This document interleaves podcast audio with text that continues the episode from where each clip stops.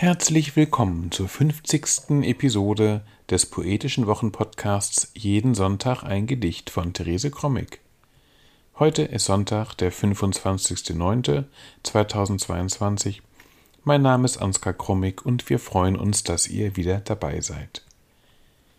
Im heutigen Text Im Schlossgarten mit dem Kind Franziska zu Reventlow entdecken wir zusammen mit Franziska die geheimnisvolle Natur im Garten des Husumer Schlosses, in dem sie 1871 geboren wurde und später aufwuchs. Jeden Sonntag ein Gedicht ist unser kleiner, aber feiner Podcast, in dem wir euch jeden Sonntag ein Stück Lyrik oder Prosa präsentieren wollen, das euch dann einen schönen Start in die neue Woche erleichtern soll. Man kann uns abonnieren und auch ältere Folgen, von Jeden Sonntag ein Gedicht nachhören. Am besten geht das über die üblichen Podcast-Apps.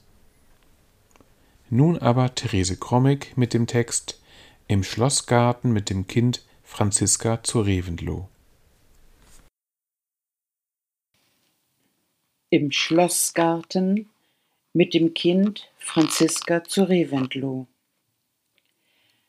auf halb verwachsenen Wegen den Garten durchstreifen und sich fast verlieren, unter tief hängenden Zweigen der Weide hindurch Ameisenwelten entdecken und Vogelnester in flüsternden Ästen.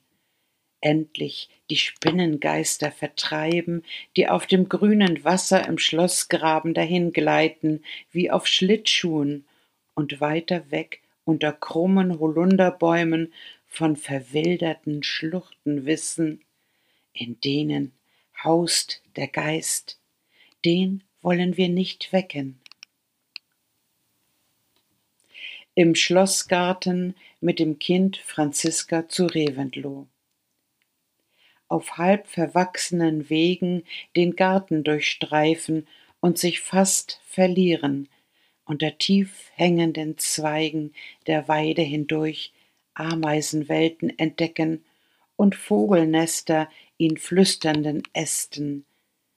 Endlich die Spinnengeister vertreiben, die auf dem grünen Wasser im Schlossgraben dahin gleiten, wie auf Schlittschuhen, und weiter weg unter krummen Holunderbäumen von verwilderten Schluchten wissen, in denen haust der Geist, den wollen wir nicht wecken. Das war sie, die 50. Episode des poetischen Wochenpodcasts Jeden Sonntag ein Gedicht von Therese Krommig. Wir hoffen, es hat euch gefallen und ihr seid nächste Woche wieder mit dabei. Bis dahin alles Gute.